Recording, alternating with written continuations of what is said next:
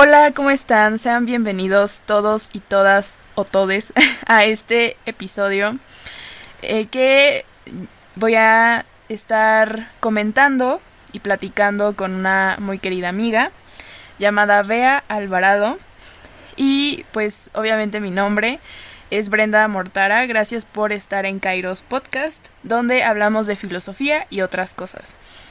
Espero que este podcast les resulte interesante, entretenido. Y lo que vamos a ver el día de hoy es la carrera de humanidades desde dos perspectivas distintas. Por el título de este episodio creo que ya se habrán podido dar cuenta. Y a lo largo de este episodio vamos a desarrollar cómo eh, es estudiar humanidades y ya lo vamos a ir desglosando un poco. ¿Cómo estás, Betty? Hola Brenda, gracias por invitarme. Estoy muy bien. ¿Tú qué tal?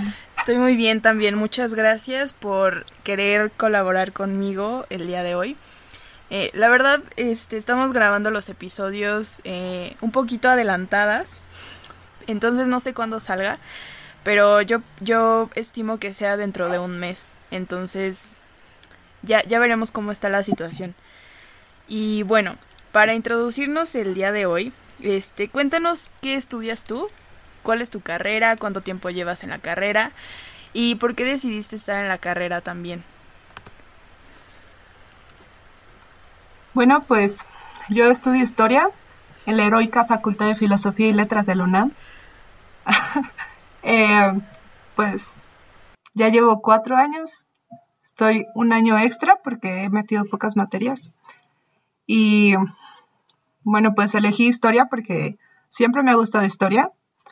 En la primaria me encantaban los romanos, en la secundaria me obsesioné con la Santa Inquisición y en la prepa con la Segunda Guerra Mundial y pues ya creo que lo mío era historia. Y pues elegí la facultad porque siempre me sentí muy atraída por todo lo revolucionario que era la UNAM. Y pues siempre quise estar en filosofía y letras. Bueno, toda la prepa quise estar. Ahí pues se me hizo. Como dato curioso, quiero que sepan que Betty y yo fuimos a la misma primaria. Ella entró en quinto o en sexto, no, en quinto. Y sí, entonces desde ahí nos conocemos y creo que no, nunca lo habíamos comentado porque luego llegó la secundaria y luego la prepa, pero nunca dijimos que teníamos como aficiones parecidas. Simplemente nos volvimos amigas y ya. Pero no sabíamos que había algo más que nos unía, como, como es estudiar una carrera de humanidades. Eh, para este punto, bueno, no sé si ya algunos de ustedes saben, yo estudié filosofía en una universidad privada, que no voy a decir su nombre para pues para no afectar a Aranza y a Michelle que también están estudiando ahí. Y bueno, como lo dijo Betty, ella también está estudiando una carrera de humanidades en la facultad de la UNAM, la facultad de, de, filosofía y letras de la UNAM. Entonces, aquí el contraste em, es, es distinto y no solo porque sea una escuela pública y privada, sino también porque vemos que hay diferentes oportunidades en el ámbito, pues sí, en el ámbito de em, de la Facultad de Filosofía y Letras y en pues en mi escuela privada. Y, y en este punto ya Betty nos podrá decir cómo es los primeros semestres estar en, en, la, en una universidad eh, pública y cómo es convivir con tus demás compañeros, eh, realmente si son muy distintos, si todos se llevan bien con todos, si tienen diferentes pensamientos o si se permiten como llevarse con de otras carreras, porque luego eso pasa mucho que luego nos dividimos tanto en nuestros grupos. Bueno, en mi caso no. en el caso de mi facultad es demasiado pequeña. Solo van a educación primaria, educación este preescolar, psicología, pero ellos son más de la mañana y yo siempre fui de la tarde, entonces no convivía tanto con ellos. Y a decirles este pues los grupos tampoco son muy grandes. O sea, no esperen que en una escuela privada, por lo menos en la que yo estuve, eran como, bueno, mi generación éramos dos. Y obviamente en las de la UNAM son más de 50, o sea, ya llegan a muchas, muchos salones. Entonces creo que eso sí también afecta un poco cómo, cómo se perciben las humanidades desde un punto de escuela privada a pública. Cuéntanos un poco de eso, Betty. Bueno, es mucho, pero en principio hay que aclarar que nuestros grupos sí son enormes. El primer año tú no eliges grupo, bueno, sí se puede para el segundo semestre, pero en general no. Tú no eliges grupo y tampoco tienes materias que sean tronco común con otras carreras. Entonces, solo estamos historia con historia. Pero tampoco se puede formar un grupo, eh, así bien de amigos que todos tengan las mismas clases, porque ya después vas cambiando de grupos, según las optativas que quieras o según tus intereses de investigación. Entonces, en general vas rotando de compañeros. Siempre estás en distintos grupos y pues conoces a muchas personas, pero sí se complica eh, el conocer personas de otras carreras. En mi caso, ya conocía a otras personas porque iban en la prepa conmigo.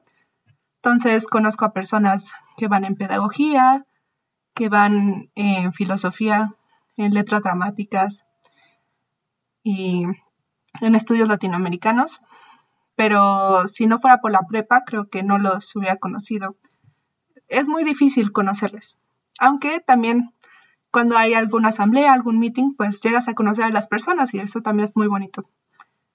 Eh, el primer semestre, la verdad es que yo sentí que fue un desastre, era un grupo enorme. Me encantaba mi salón porque era súper, súper enorme y era escalonado y todo blanco y aparte tenía vista a un jardín y entonces pues me encantaba. Pero sí es difícil estar en un grupo tan grande. Creo que no sé bien cuántos seamos, pero yo sentía que éramos como 60. Y hay grupos todavía más grandes. Una vez me tocó estar en una clase eh, que era de filosofía, pero éramos tantos y en un salón tan pequeño que tenían que estar parados o sentados en el piso. Además de que a veces en otros grupos también hay tanta gente que van y se roban las sillas de otros salones. Entonces se quedan vacíos los salones o con dos sillas y tienes que ir a conseguir sillas. Entonces, pues es todo un problema porque la población en mi facultad y en UNAM en general es enorme. Pero a la vez, pues somos privilegiados por estar en una universidad y por poder estudiar. Y aunque esas no sean las mejores condiciones para, bueno, pedagógicamente, aún así es muy bueno y aprendes muy, muy bien. Sí, es todo un reto, la verdad. Pero es muy bonito y es mucho lo que aprendes. También la convivencia puede llegar a ser complicada porque cada persona tiene su ideología. Y mediante vas avanzando con los semestres, aprendes más cosas y de pronto eras más conservador, pero de pronto ya eres marxista de de corazón y de pronto ya eres más radical o te centras un poco. Entonces, pues cada quien va cambiando ideologías, van ocurriendo cosas, te vas separando de tus amigos o te vas juntando. Pero yo supongo que eso ocurre en todas partes. Eso es eh, muy interesante, eh, porque igual en el caso, bueno, aunque solo en mi universidad, que sea poquito, ahorita las generaciones que vinieron después de que yo entré, ya vienen un poco más grandes. Grandes para mi para mi facultad, ¿no? Que ya vienen de 20 en adelante, entonces en algún futuro se espera que ya haya, pues, no tanto como la UNAM, pero ya sí arriba de 30, de 40. Entonces eso está súper padre. Y pues, sí, luego, em, pues así con el contacto que tengo luego con mis compañeros, hay algunos que me decían que querían estar en filosofía en la UNAM, pero que al final no les convencía tanto y era por el caso, por ejemplo, que tenemos de, pues sí, de que luego hay paros. ¿Qué, qué nos podrías decir acerca de eso, Betty? Eh, yo, yo sé que tú estás muy a favor de los paros. Yo tampoco lo veo mal. Eh, al igual que las marchas, creo que es el derecho de todos de manifestarse y de exigir derechos que deberían de estar todavía. O sea, de que nunca debieron de desaparecer, pues, o que siempre debieron de ser considerados. Pero es un poco complicado porque, pues bueno, tengo también otra amiga que ella no está en humanidades, pero estudia, pues sí, eh, administración, una cosa así. Entonces, es diferente cómo se vive eh, pues sí, eh, las revoluciones sociales o los paros en la UNAM, eh, desde su facultad y desde la tuya, que es de donde se organiza toda esta manifestación de ideas y de este exigencia de derechos. ¿Qué nos puedes decir al respecto?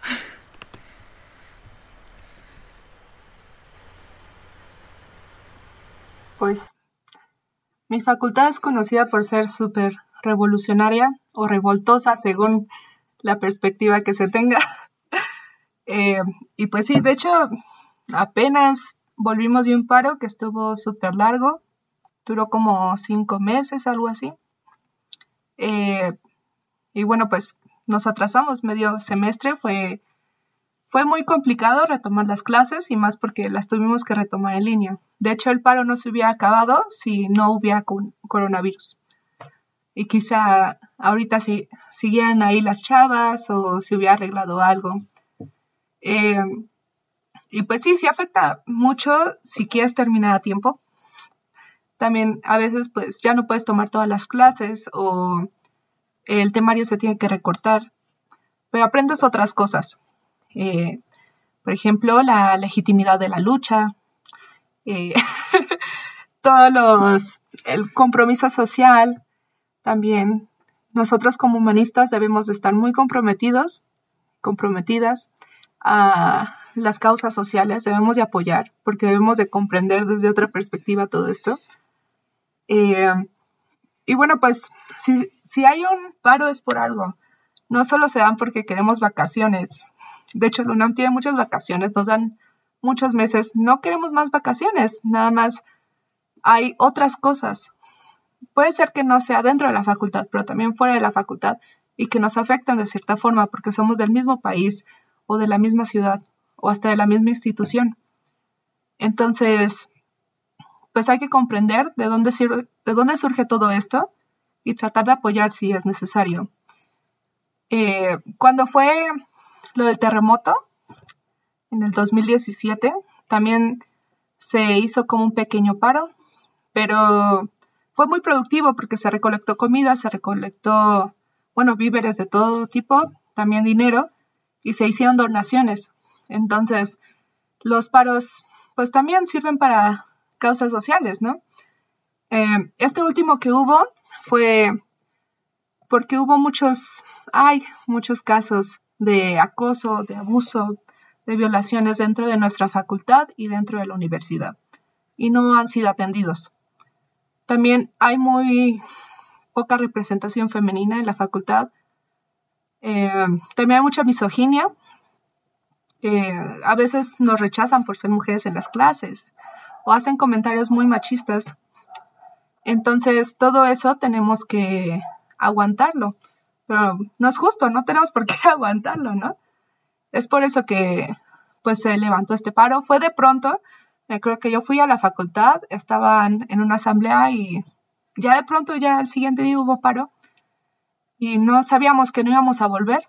Ya llevamos un año sin pisar la facultad. Pero bueno, se retomaron las clases en línea y esto siguió y la verdad es que las autoridades no escucharon, no prestaron tanto apoyo como debían y es una lástima. Pero, pues sí, puedes aprender muchas cosas de los paros. También no sé, yo me imagino como en el siglo XX todas estas personas intelectuales reunidas en sus pequeñas asambleas tratando de cambiar el mundo. Así me siento yo también cuando participo en una asamblea, escuchar a los compañeros, a las compañeras, eh, todas sus quejas, todas sus dudas, todos sus planes. Es muy interesante, aprendemos mucho los unos de los otros. Y pues sí, a muchas personas no les parecen los paros. Dicen, hay otras formas de manifestarse, y pues sí, quizá haya otras. El problema es que no son efectivas.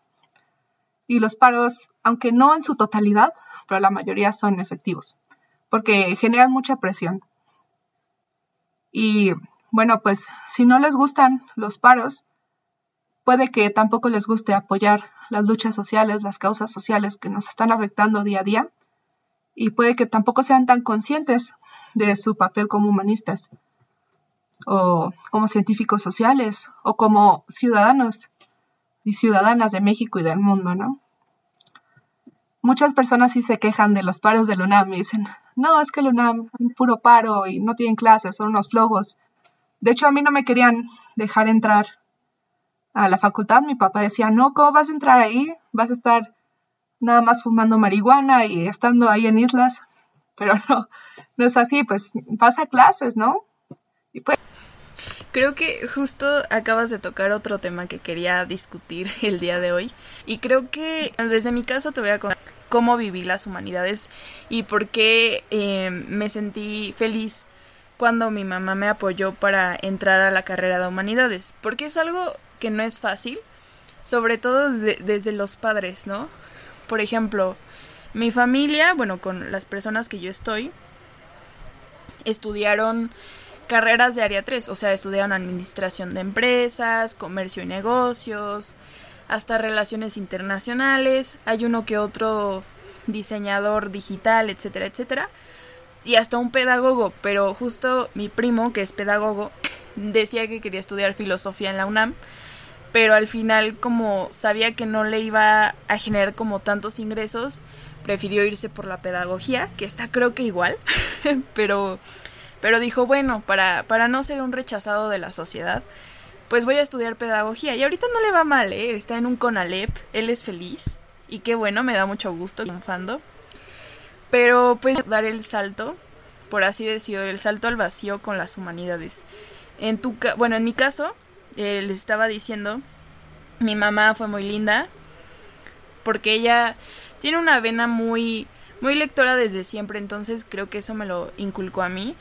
Y ya después cuando yo le dije, pues quiero estudiar algo de área 4, que quería estudiar literatura, pues dijo, ¿por, ¿por qué no te metes a filosofía? Y yo no sabía que en la universidad en la que fui estaba y ya me metí. La verdad no creí durar tanto, duré más que mis otros compañeros que ya iban con la intención de ser filósofos. Y bueno, eso me pasó. Pero desde tu caso, ¿cómo te fue? O sea, ¿recibiste apoyo em, desde el principio? Este, ¿Te dije complementaria y mejor estudiar otra cosa? ¿O tú dijiste, pues no me importa lo que me digan, yo me voy a meter, hace lo que pase?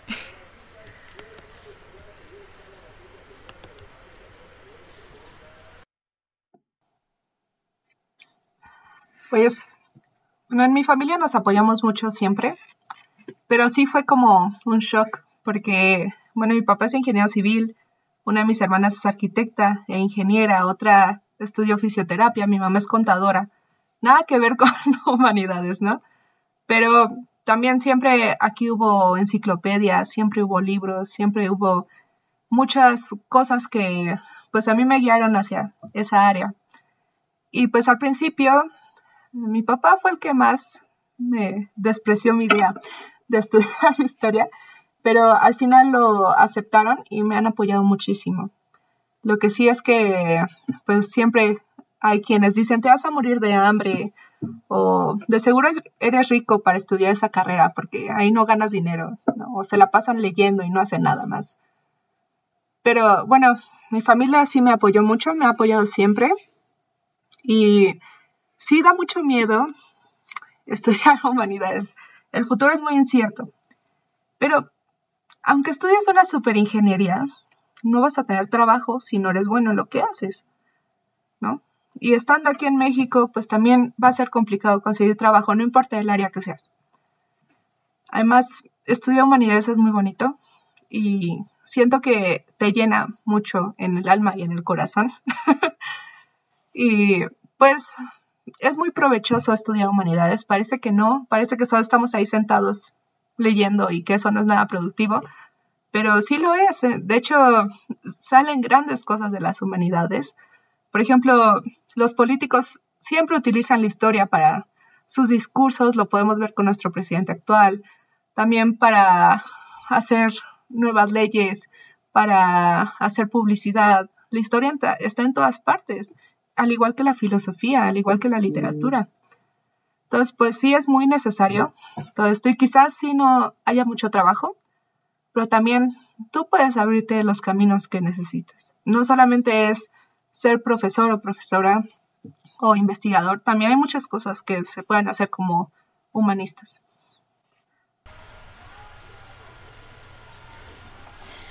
Qué, qué bueno que lo mencionas. Eh, creo que sí, justo eh, la parte de... Bueno, creo que el estereotipo de el humanista es que se la pasa pensando, se la pasa utilizando pues, este ilegales o ese tipo de cosas para ser creativo, ¿no? Con sus ideas. En el caso del filósofo, luego yo recuerdo muy bien cuando una vez fui al súper y me encontré a la compañero de primaria, este André, no sé si lo sí, Él, lo conoce, ella lo conoce. Su mamá así súper linda se me acerca, porque no he cambiado nada, ¿eh? Desde que salí de la primaria, mi cara sigue siendo la misma, bien reconocible en cualquier lado. Entonces se me acerca, me pregunta que si estoy estudiando algo. Y le digo, sí, estoy estudiando filosofía.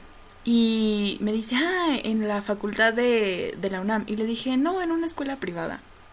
Y nada más vi su cara de decepción. Porque aparte de estudiar filosofía, que ya es de por sí como sacrilegio, no, no, o sea que es como todavía sigue siendo una, una universidad prestigiosa y yo se lo reconozco. Pero, o sea, nada más porque no estudio ahí ya, ya me demerita lo que estoy haciendo. Entonces sí sentí feo. La verdad sí se siente feo. Cuando, pues, cuando te acercas a personas y te preguntan que y ya escuchan tu respuesta, sea historia, sea filosofía, sea cualquier cosa, y de humanidades en general. O sea, nos estamos centrando en humanidades porque es como lo vivimos, ¿no? Desde donde lo padecemos siempre. Eh, pero pues sí, o sea, que te digan, ay, ¿y de qué vas a trabajar? Y yo recuerdo que estaba en los primeros semestres y la verdad no me quería estresar por eso. Todavía no me, no me quiero estresar tanto por eso. Pero aún así sigue la pregunta, porque al fin capitalismo no se puede salir de ahí. Y, y pues sí, o sea, a mí me generaba como interrogantes de, ¿lo estaré haciendo bien? O sea, este, en que, bueno, que nuestras familias nos habían apoyado a seguir con nuestra, con nuestra carrera humanista y también habías mencionado bien eh, acerca de que solo piensan que nos dedicamos a leer. Y cuando dijiste eso también de los paros, justamente eso tiene que ver con luego lo que hacemos los humanistas, ¿no? O sea, no solo nos dedicamos a leer, también apoyamos causas sociales. Ahorita el feminismo eh, también es otro tema que, que dices, órale. Este, y creo que para cuando ya salga este episodio, eh, ya habremos hablado del el feminismo en el podcast, entonces si no lo han escuchado, vayan a escucharlo, va a estar muy interesante. Vamos a plantear como los conceptos del feminismo desde la filosofía, para que lo tengan muy en cuenta, porque una cosa es ver los movimientos feministas desde fuera, pero ya verlos con más exactitud y ver hacia dónde se dirigen, pues también es importante que lo vayan a checar. Y es otra onda, exacto. y más porque es algo que creo que... ah, otra cosa que quería preguntarte, aparte de todo, es cómo, qué se siente estar estudiando una carrera que durante mucho tiempo, creo que como todas las carreras, ha sido dominada por hombres y ha hecho eh, hecha para hombres. O sea, ¿qué se siente? Es otra onda.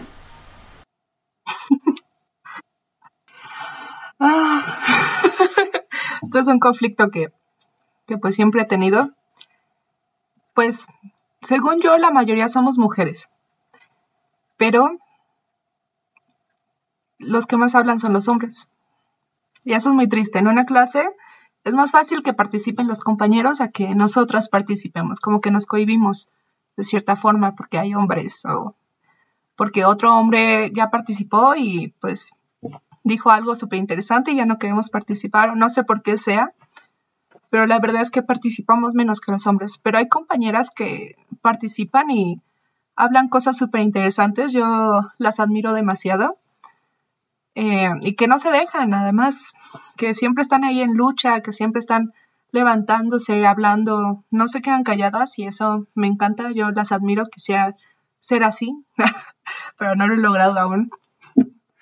Y bueno, también es triste, por ejemplo, en las clases de historiografía, no vemos ninguna historiadora, porque no había. Entonces, hasta el siglo XX empiezan a haber historiadoras y como Michelle Perrot con Mi historia de mujeres. Eh, pero no había muchas historiadoras y además no nos mencionan a las historiadoras.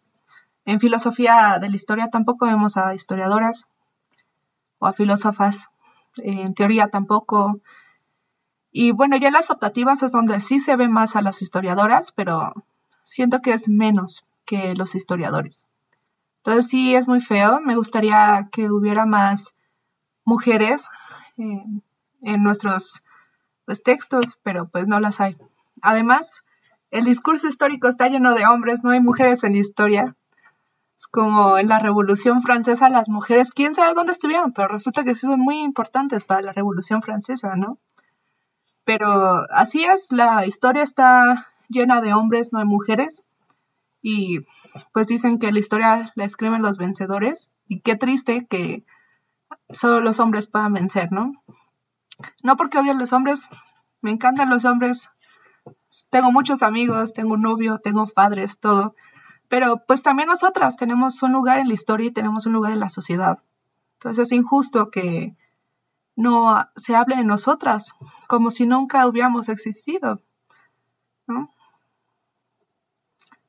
Entonces sí, eh, apenas se empieza a hablar más de historia de las mujeres, de la participación de las mujeres en ciertos movimientos o en ciertas situaciones ya hay más historiadoras, pero en general, pues no.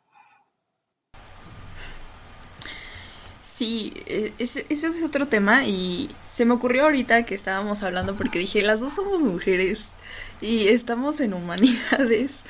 Y para colmo, o sea, ahorita con la revolución feminista que está mucho en boga y que nos está afectando a todas, eh, y justo tú tienes una revista donde colaboran puras mujeres, que más al, al final les vamos a decir dónde pueden ir a checarlas, sus redes sociales y todo.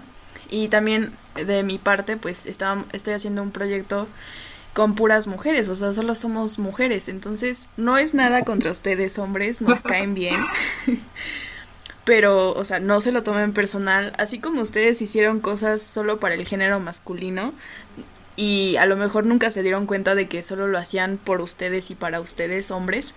También las mujeres ahorita estamos haciendo cosas de mujeres y para mujeres y por mujeres, no porque sea a propósito, sino porque así se van dando las cosas. Y justamente por eso creo que es importante también eh, resaltar cómo, cómo te ven si eres mujer y estudias humanidades y no solo psicología, porque creo que psicología ha estado de moda de como la carrera de mujeres y tampoco es solo de mujeres, también hay hay hombres este este psicólogos, pero ahorita, bueno, por ejemplo, en mi universidad bueno, en mi ex universidad, porque ya no estudio ahí. Em, estaba como muy de moda de, pues es que es una carrera de mujeres, o sea, y es como, pues no, no hay género para escoger carreras, no hay género para nada, no sé de qué estás hablando. Y ahorita nos estamos dando la oportunidad de, de escuchar nuevas voces, de escuchar a nuevas personas que tienen cosas que ofrecernos. Y ahorita creo que la voz de la mujer se está levantando y eso me hace muy feliz. Porque, vaya, desde el, por ejemplo, cuando estudias filosofía, pues siempre hay como algo, no sé, desde las humanidades, no sé si te ha pasado a ti, que luego ciertas personas, en general hombres, se te acercan con esa cara de, ah, estudia tal carrera, voy a hacerme el interesante. Y es como de, no, ¿por qué no me hablas de cosas normales? ¿Sabes? O sea, soy un ser humano, podemos hablar de cualquier cosa menos de filosofía. O sea, no, no tienes que incluir esas cosas en todos los comentarios que hagas. Y pues, o sea, no sé, se siente raro, pero, pero, vaya, estamos haciendo muchas cosas hoy y seguiremos haciendo cosas como mujeres. Y, pero sí creo que es importante resaltar que en las humanidades tenemos que estar ahí presentes las mujeres. Sobre todo, como lo decías desde tu carrera, desde historia, casi no se ven las mujeres como si ellas no hicieran nada, como si nosotras como género apenas estuviéramos hablando, apenas estuviéramos surgiendo en el panorama. Y es como, o sea, no... si lo ves desde la religión, si lo ves desde el inicio de los tiempos, o sea, las el mujer, el mujer y hombre han estado juntos, o sea, comparten una historia en común, solo que la mujer obviamente es la que procrea, entonces se le atañe como, ya sea en varias religiones o pensadores como la fertilidad, como la que es mejor para procrear, como la que tiene este instinto maternal, todo se le relaciona a ella, tanto en funciones buenas como malas pero siempre está eso del sexo débil. Y lo vemos mucho en productos culturales, de que la sexualizan, de que la vuelven objetos, de, o sea, sí, a veces la hacen lucir hermosa, pero solo con fines para que los hombres la vean. Y ese no es el punto. O sea, a veces nosotros queremos vernos bien porque nos gusta vernos bien. Y desde la filosofía, o sea, recuerdo que había leído no recuerdo si es a Sócrates hablando desde Platón o al mismo Aristóteles, que me cae bien, pero luego sí dices, híjole, ahorita sí te condenaríamos, pero qué bueno que hablas desde tu época. O la historia de Sócrates con su esposa, que vaya, o sea, es bien fea, o sea, no le importa, deja tú que muera envenenado por la cicuta y, y lo que sea, dejó una familia Dejó su esposa y en ese tiempo las mujeres no tenían tanta voz ni tanto voto. O sea, ese, ese enajenamiento de solo me importo yo y mi conocimiento, dice Sócrates, en esta época serías un mal padre, serías un mal esposo. Y eso sí se te reprocha, ¿eh? Porque, porque vaya, estamos cambiando como el pensamiento que, que hay hacia las mujeres. No hay que hacer distinciones entre lo que puede lograr el hombre y la mujer, porque creo que a nivel mental pueden lograr muchas cosas y vaya nuestras carreras pensar desde la filosofía, pensar desde la historia, no es que se limite solo al género, porque podemos llegar a muchas cosas. Y bueno, pasando a otro tema, te quería preguntar, ya yéndonos, ¿cuánto, cuánto gastas en tu carrera? anualmente, así. Ese es otro tema que quería tocar para hacer una comparación eh, aproximada de más o menos cuánto, cuánto inviertes tú en tu carrera, de, ya sea desde libros, desde inscripciones, etcétera, etcétera. Y ya yo ahorita comparto mi punto de vista, que creo que sí va a haber una cuantiosa suma de diferencia, pero para que nuestros oyentes eh, sepan a lo que se enfrentan también. Pues en sí, lo único que he pagado por estar en esta carrera son 25 centavos. Fue cuando me inscribí por primera vez y nunca más volví a pagar. Se supone que sí tenemos que volver a pagar, pero nunca nos han dicho nada, tú te puedes inscribir y todo, no te lo exigen, al menos en mi facultad no. Eh, y pues ya si tú quieres, pues puedes donar algo, ¿no? Pero en sí no cuesta. Lo cual también nos limita en muchas cosas porque hay menos recursos. Pero bueno, la educación es técnicamente gratuita. Eh, pues ahorita no estoy a la escuela, pero pues sí tenía que gastar mis 10 pesos de metro de ida y vuelta diario, pues que 50. Eh, bueno, de libros, no te exigen comprar libros, la, encuentras muchos en las bibliotecas o puedes sacar copias o leerlos desde tu computadora. Entonces, también depende de tu situación económica es si tú compras o no los libros. Yo algunos sí los compro porque me gusta mucho coleccionar libros y más si es algo que, pues, en verdad me gustó, pues lo compro, ¿no? Y lo leo completo. Pero, pues en general el gasto no es tanto. No, sí. Bueno, ya si quieres tú rayar tus hojas y todo, pues ya, y sí, imprímelo, cómpratelo porque no debes de rayar los libros de la biblioteca. Pero si los encuentras y alcanzas a ganar el libro antes de que tus compañeros, no te cuesta nada. Quizá haya más conflicto ahorita porque, no sé, estar leyendo en la computadora y además estar en clases en la computadora, tanta pantalla afecta la vista, te cansa, ni siquiera lees bien. Entonces yo prefiero también imprimir mis lecturas y leerlas así porque si no me canso me duele la cabeza. Pero bueno, en realidad el gasto es muy poquito. Eh, no creo que rebase los mil pesos al mes bueno, también depende de dónde vives, porque hay personas que viven en el Estado de México, viven súper lejos o son de otro estado y tienen que emigrar para acá y pagarle una renta, pagar su comida. Entonces, pues este es mi caso, nada más. Yo no gasto mucho en la escuela, pero porque soy muy privilegiada, la verdad, de no tener que ocupar tanto transporte público, de que mis padres pueden comprarme libros eh, y pues que también puedo comer aquí en mi casa y o llevarme cosas de mi casa a la escuela cuando iba a la escuela.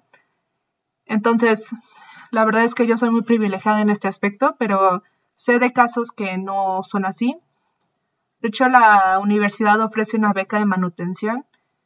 Eh, también hay varias becas, también hay una beca para, no sé si es la misma de manutención, pero el punto es que es una beca para comer dentro de la facultad o del UNAM en general.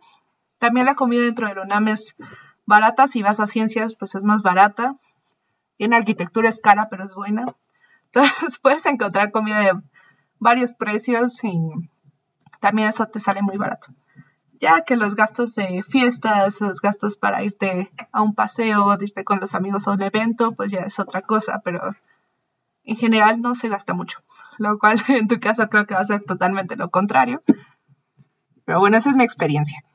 No puedo hablar por todos. Esto solo es mi caso y cada quien tiene un caso particular súper distinto al mío. Órale, 25 centavos. no, no, no. no, de todo lo que dijiste, eso es lo que digo, wow.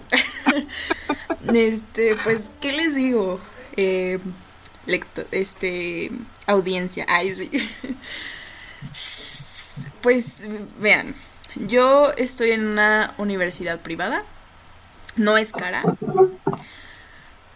O sea, vaya, clase media, baja, alta, aprox. ¿eh? O sea, no estoy tocando superficies así como la Ibero por así. O sea, no crean que voy en la Ibero. ¿eh?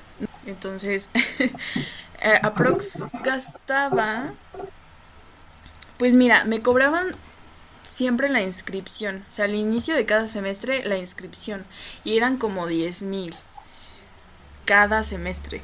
O sea, eso ya es, dices, una mentada de madre hubiera salido gratis. Te la acepto. Pero bueno. Luego, eh, ¿qué más? Ah, tenemos el caso de... Bueno, entonces yo estaba, me quedé en que pagaba 10 mil de inscripción y... ah, pero cada semestre, ¿eh? O sea, tampoco se crean que... que cada año, o sea, Luego... Exacto, eso no mejora para nada la situación. Eso menos te hace querer estar en una escuela privada. Luego, ¿qué, qué más pagaba? Ah, bueno, tenía que pagar...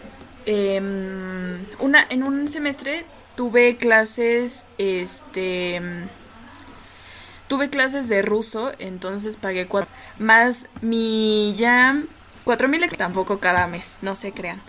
Pero al, final terminaba pagando unos ocho mil, pero ya para cuando terminé la carrera, unos nueve mil de carrera, o sea, de semestre, no, de mes, cada mes pagaba nueve mil, creo que sí. Ajá, sí, sí, sí. Está, está, está cara, o sea, y eso que es de las más baratas. ¿eh? Todavía tenemos ciencias religiosas que ahí anda rozando los 6000, 5000 aprox. Y eso porque pues es una escuela católica, entonces ya con eso ya les dije mucho, pero sí. Fíjense, este 8000 entre 8000 y 9000, los 10000 de inscripción y pues luego si quería tomar un curso aparte de idiomas, pues sí me salía entre 4000 pesos yo ahí la verdad es que sí me apendejé un lo voy a decir con todas sus letras, porque podía haber pedido beca de la prepa, pero no investigué bien, ese fue mi problema. No investigué. Salí con el promedio de prepa de 9, a lo mejor 9, 1, 9, 2. Era muy bueno, o sea, y me podían dar como el 30% de beca. Pero no, no apliqué para esa beca. Y tampoco es de las más conocidas, conocidas, ¿eh? déjenme les digo. O sea, investiguen bien.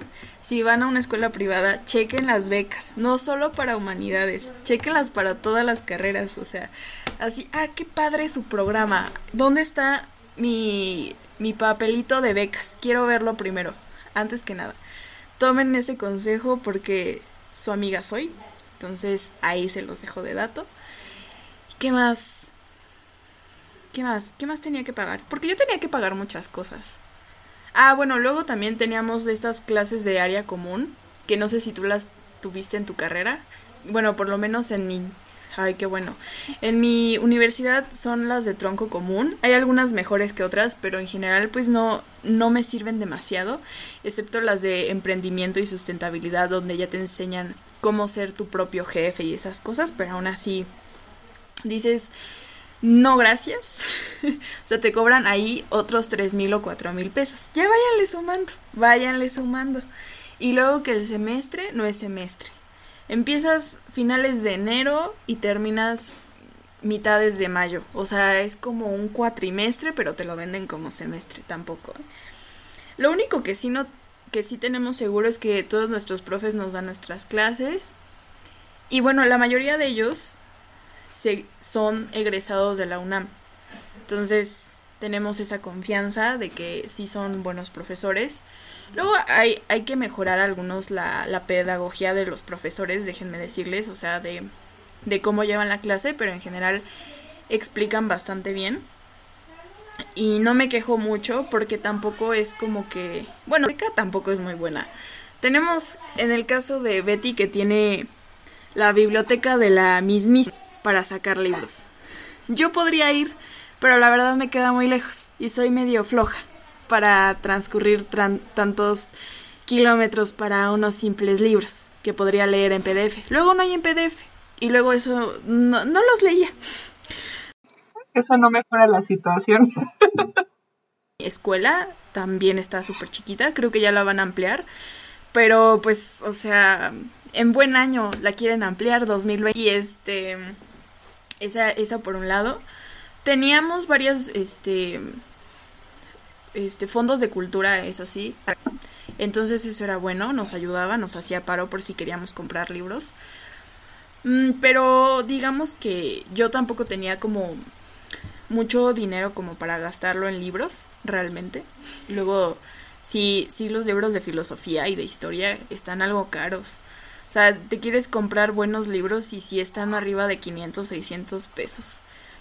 Y es como, pues no, Exacto, hasta más. Y luego los profesores dicen, pues te hubieras comprado el bilingüe. Y tú, oiga, prof, ¿en serio cree que, que, que, tengo tanto dinero como para gastarme en un libro bilingüe? Pues no. Y luego esos te salen en 1200 y todo. Está muy, muy cañón. Y, y pues sí, como tú dices, cuento con un, un techo.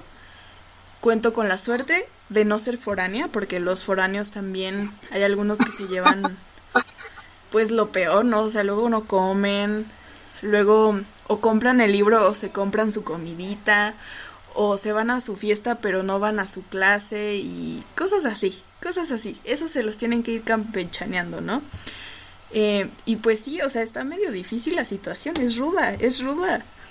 Y tienes que tener muchas ganas, mucha pasión y mucha entrega por lo que haces, no solo para ir a leer libros, sino también para pues para soportar este pues esta presión económica de cómo lo voy a hacer para conseguir el libro que el profe quiere, cómo lo voy a hacer para descargarlo en PDF si no tengo wifi en la zona en la que vivo, cómo lo voy a hacer para muchas cosas. Entonces sí, pues sí, yo también contaba con el apoyo de que pues mi mamá me apoyaba de irme a recoger y de, de traerme, pero también decía, puedes decir, ah, eso es un, este, gasto menos de boleto de metro. Sí, pero ¿qué tal la gasolina? Porque yo vivo hasta el norte de la ciudad y donde yo iba era hasta el sur de la Ciudad de México, donde la mayoría todo se concentra. Entonces desplazarme de ahí hasta acá y luego que mi mamá me llevaba y me traía, pues sí, sí era un buen gasto de gasolina.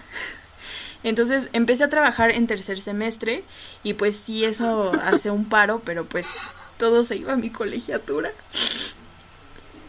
Y pues sí, o sea, eso es lo, luego lo que, lo que sucede cuando trabajas y estudias, tienes que acomodar tus tiempos y así. Ya si quieren luego les hago un podcast de eso, pero bueno, eso es para empezar. Y bueno, Betty, ¿hay algo más que nos contar acerca de tu paso por las humanidades? ¿Las recomiendas, no las recomiendas? ¿Qué le dirías a las personas que, que quieren estudiar humanidades hoy, siglo XXI, 2020, COVID? eh, crisis mundiales. ¿Qué, nos cuentas? Pues, primero quiero hacer un comentario sobre lo que dijiste.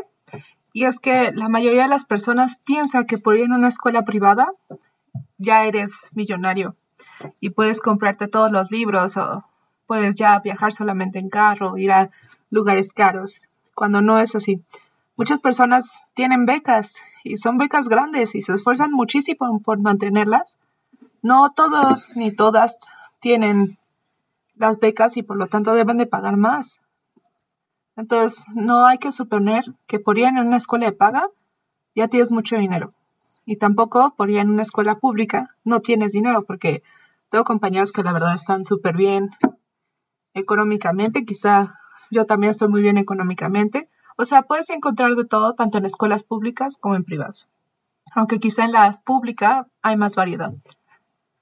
Y bueno, recomiendo totalmente estudiar una humanidad en especial en estos tiempos de crisis, hay que entender cómo es que surge todo esto, no solamente el feminismo, también todos los movimientos políticos, sociales y económicos que están en la actualidad, todo se puede comprender si, si accedes a las humanidades. Y si no quieres estudiar la carrera, pues también puedes ver videos sobre humanidades, puedes escuchar podcasts como este que hablan sobre filosofía, algunos otros que hablan sobre historia, pedagogía, literatura, lo que sea. Lean libros, muchos libros, son hermosos los libros. Em, pregunten también a sus conocidos, amigos, familiares que estudian una humanidad. Tal vez algunos se nieguen a compartir sus conocimientos, pero en general yo creo que nos gusta hablar de ello. Em, pues accedan también a revistas, a programas de radio, programas de televisión, muy buenos sobre historia, sobre filosofía. Em, y pues sí, yo la recomiendo. Yo recomiendo las humanidades. No importa en qué institución sean, todas las instituciones que enseñan humanidades son muy, muy buenas. Quizá ahorita el UNAM esté cayendo un poco por todos los problemas que ha habido dentro de la administración del UNAM en general y quizá no haya tantos recursos como en una escuela privada, pero igual los profesores son muy, muy buenos. Yo he tenido profesores y profesoras que me han cambiado la vida, literal, porque con todo lo que me enseñan, mi mentalidad ha cambiado y he mejorado como persona. Espero que también sea el caso de Brenda. Entonces, pues, no rechacen las humanidades. Si eres, si eres ingeniero, si eres científico, si eres abogado, si eres economista, no importa, estudia humanidades. Léete un libro de historia y vas a ver que hay mucho en las humanidades para tu carrera, para tu vida, para tu futuro, para tu todo. O sea, está muy padre lo que dices. amigo ingeniero, amigo arquitecto, amigo contador, tú que están, anímense a estudiar carreras de humanidades, aporten cosas yo sé, yo no me creo Kant, yo no me creo Hegel, espero nunca ser Hegel, ni ninguno de esos pensadores rigurosos, pero aportémosle más visión femenina a tanto a la filosofía, a la historia, a la psicología, a la pedagogía, a todas esas carreras que se han quedado solo para los hombres y podemos aportar algo más. Tenemos a mujeres como pues Nancy Fraser, a Judith Butler, a Simone de Beauvoir, que empezaron en la filosofía. Tenemos a Martha Nussbaum, que no es de, de mis favoritas, pero también aporta cosas a la filosofía, muy importantes, sobre todo en filosofía de la educación. Y creo que para ir cerrando, eh, queríamos compartir con ustedes y le quería pedir justo a Betty que viniera hoy, porque pues para todos los que van empezando en, eh, a despertar su interés humanístico. Creo que es importante saber más o menos a lo que se van a enfrentar y está bien, y está bien que lo que quieren estudiar. Y no, no están locos por querer estudiar eso. También si quieren ser filólogos, si quieren estudiar teología, o sea, tampoco está mal, ¿eh? eh realmente está súper bien, qué bueno que quieran meterse a esas carreras, que también son consideradas ahorita un poquito, que están rezagadas mucho por la sociedad, pero pues sí, ustedes estudien lo que quieran. Bibliotecología me parece que también hay en la UNAM, ¿no? Sí. También archivos, también ahí está. Métanse a esas carreras, métanse a humanidades. realmente no, no les digo que van a ganar los millones, pero realmente van a ser felices y por lo menos, o sea, les va a alcanzar para mantenerse, realmente, o sea, si saben a lo que van, si son, como en todas las carreras, si le echan ganas, si son dedicados, si investigan más de lo que deben de investigar, hay, hay campos, hay campos para nosotros, al igual que para un ingeniero, para un arquitecto, para un médico. Sí, sí hay para nosotros también. Y es justamente nosotros los que debemos de tener esa iniciativa y tener esa apertura para abrirnos cancha, abrirnos paso. Y pues sí, o sea, justamente también para los que quieren estudiar, dicen, bueno, es que yo tengo 35 años. ya pasó mi tiempo para estudiar filosofía o historia. No, no ha pasado tu tiempo. Puedes estudiar un curso, puedes ir a un diplomado, puedes escuchar este podcast y también, por supuesto, leer revistas, que justo aquí revistas culturales, libros, enciclopedias, etcétera. Y les quería comentar que Betty tiene una revista, que no sé si la quieras mencionar ahora. Comentarnos qué haces ahí. Ah, sí. Cómo empezó la idea. todo, que es donde yo estoy colaborando y es donde siempre la menciono al final de todos los episodios. Arroba la memoria errante en Instagram, lo pueden ir a buscar. Entonces dejo que Betty haga como toda esta presentación de la memoria errante para ustedes que nos escuchan.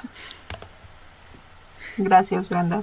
Eh, pues este proyecto surgió porque quería hacer difusión de la historia, precisamente porque quiero que más personas conozcan historia y que mis compañeras y compañeras de mi facultad o de otras instituciones, pero que sean también humanistas, compartan sus conocimientos.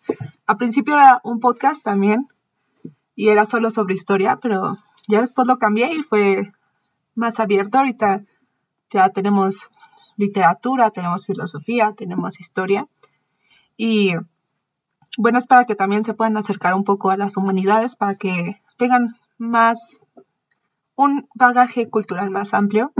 También pueden escribir y colaborar con nuestras revistas sin importar que sean eh, humanistas, eh, científicos sociales, matemáticos, científicos, médicos, no hay problema. O aunque no tengan una carrera universitaria, si tienes algo que contar, lo puedes contar. Y bueno, ahí está la invitación para todos que quieran participar con nosotras. Eh, y pues sí, eso, eso es la memoria errante. Nos pueden encontrar como la memoria errante en todas partes. Tenemos nuestro sitio, que nos han felicitado mucho por el diseño. Entonces esperemos que les gusten también. Y pues nada, escriban, lean, disfruten la vida y no se cierren nada más por porque les dice así la sociedad. No se crean los prejuicios porque nunca son ciertos. Entonces, mejor ábranse, tengan un pensamiento más circular, vayan a todas partes, conozcan, hablen. Y pues sí, esas son mis recomendaciones para la vida en general. Pues gracias por estar este episodio conmigo. Eh, eres mi invitada especial. Eh, hablamos un poco de lo que son las humanidades para nosotros, lo que representan y el giro que nosotros le queremos dar. Bueno, ya escucharon a Betty, está haciendo la revista, que es mensual.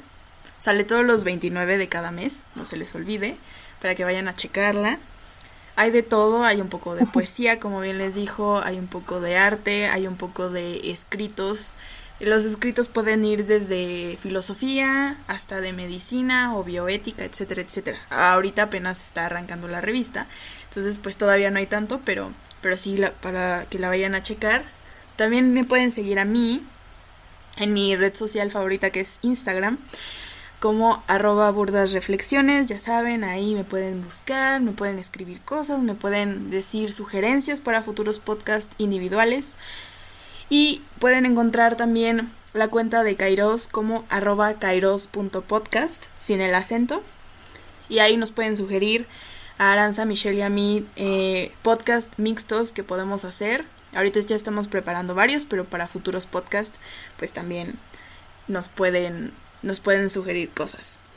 Em, bueno, yo soy Brenda Mortara, espero que les haya gustado este podcast. Nos vemos eh, cada lunes. Recuerden seguirnos a Michelle como cafeidos-bajo en, en Instagram, también a Aranza como arroba catarsis filosófica. Y pues sí, a la invitada del día de hoy como arroba la memoria errante. Y pues también checar el sitio web como www.lamemoriaerrante.com. Ahí es la revista para que la vayan a checar. Y también para futuras colaboraciones con la revista también la pueden ir a checar en Instagram. Le mandan mensaje y ella con gusto les responde y les comenta. También, también en correo, también en el correo quieres que lo... También se puede... ¿Sí? Sí, pues es la memoria errante gmail.com y también nos pueden encontrar en Facebook, en Twitter y en YouTube.